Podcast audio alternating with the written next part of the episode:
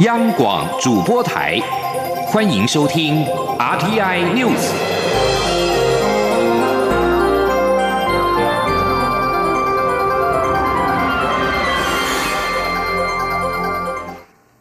各位好，我是李自立，欢迎收听这一节央广主播台提供给您的 RTI News。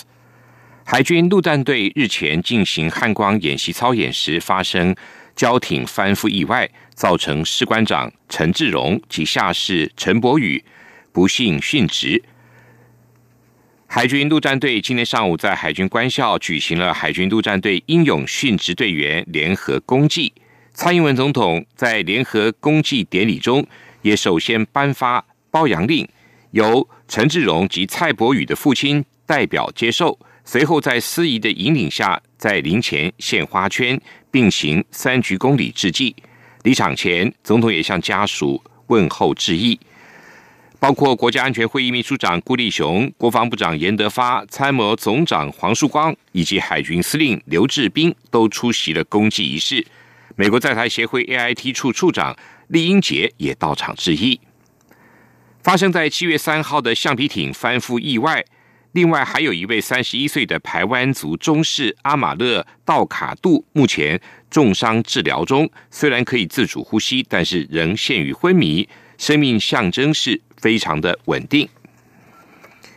蔡英文总统今天也首度为民进党高雄市长补选候选人陈其迈站台辅选，喊出了两年拼四年，光荣投三次。呼吁高雄市民为陈其迈冲高得票，以民意做他的后盾。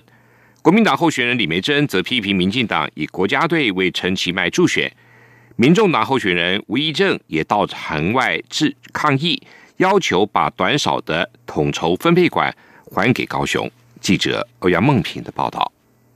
民进党高雄市长候选人陈其迈二十六号下午举行百工百业挺其迈造势大会，蔡英文总统首次为他站台辅选。蔡总统表示，二零一八年陈其迈和他一起跌了一跤，陈其迈没有因此丧气。这一年多来，有了中央的历练，全国的视野比以前更强，也做了比过去更充分的准备。二零一九年他站起来了，二零二零年也要让陈其迈站起来。总统称赞陈其迈担任。傅格奎的表现以及对高雄建设的规划，他指出，高雄人今年已经投过两次票。总统大选时，高雄人给了他一百零九万张选票；第二次则是以九十多万票罢免韩国瑜。这次是高雄人第三次要用手中的选票找回高雄的光荣。而陈其迈对故乡有热情，对人民有责任感，也做好充分准备。他对陈其迈有信心，能够追回高雄过去失落的两年。两年拼四年，光荣投三次，高雄人要站出来，让奇迈冲高票，不要再让高雄的进步被拖延，不要让高雄的转型被阻碍。当奇茂冲高票，用民意当他的后盾，可以紧紧紧把失落的两年追回来，好不好？国民党候选人李梅珍则在二十六号出席真爱高雄新女力后援会成立大会。对于蔡总统为陈其迈站台，他在会前受访时表示：“大家都知道，国家队已经进入陈其迈的总部当最佳助选员。总统前来助选，更证明了这一点。他还是会按照既定的步骤前进。至于高雄市前市长韩国瑜是否会为他站台，李梅珍表示，目前仍在持续联络，等到有确切的时间再对外。”说明。另外，李梅珍希望论文抄袭事件能够到此为止，因此不做相关回应。对于中山大学发表声明，对这起事件表示歉意，他也只表示尊重学校的决定。至于民众党候选人吴益政，则前往蔡总统为陈其迈站台的造势场地外陈抗，希望中央能够重视高雄市民的心声，尽快把县市合并以来短少的统筹分配款新台币八百一十八亿还给高雄，并修正财划法，让高雄的财政能够独立自主解决问题。中央广播电台记者欧阳梦平采访报道。国民党在修宪议题上出现了废与不废考试院和监察院的两种声音。国民党高层今天表示，权责相符、权力制衡、不动主权是修宪的三大原则，废考监只是其中的小议题，应该优先处理权责相符跟权力制衡的问题。身兼民进党主席的蔡英文总统在日前民进党的全代会中抛出了修宪议题，立法院长游锡坤也指出，将在下个会期讨论修宪委员会的组成。下个会期的立法院中。修宪势必将成为朝野攻防的主战场，国民党将成立修宪小组应应，立法院党团更是展现了抢下主导修宪议题的企图心。台北当代艺术馆、中央广播电台以及独立评论 AT 天下今天共同主办座谈会，邀请台湾女孩徐子涵重述找回失联十五年的印尼保姆的过程跟感想。而参与协助的独立评论 at 天下频道总监廖云章表示，整个过程让他最感动的是很多的印尼朋友谢谢他做了这样的活动，让他们觉得有被爱的感觉。记者江昭伦的报道。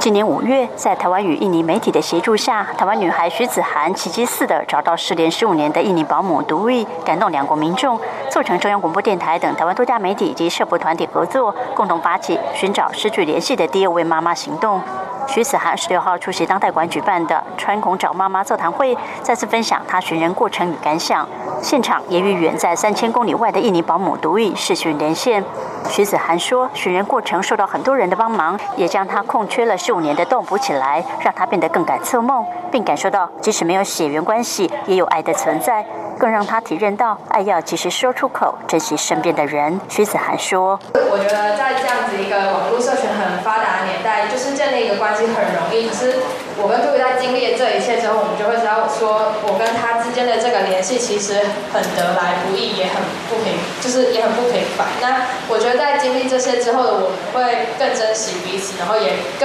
不会轻易放弃彼此之间的关系。”在徐子涵寻人过程中扮演关键角色的独立评论天下频道总监廖云章感触也很深。他说，在台湾像徐子涵这样受到东南亚移工照顾的台湾小孩超过百万人，这些没有血缘的妈妈付出的情感、时间都是真的。即使中间有所谓的对价关系，但情感仍超越一切。尤其最让他感动的是，召唤了许多台湾人也开始想要寻找曾经照顾过他们的义工，而义工们更因为寻妈计划感觉到悲哀。廖云章说：“我觉得还有一个很感动的是，我的很多印尼朋友也看到了这样子的故事，然后他们很高兴的告诉我说，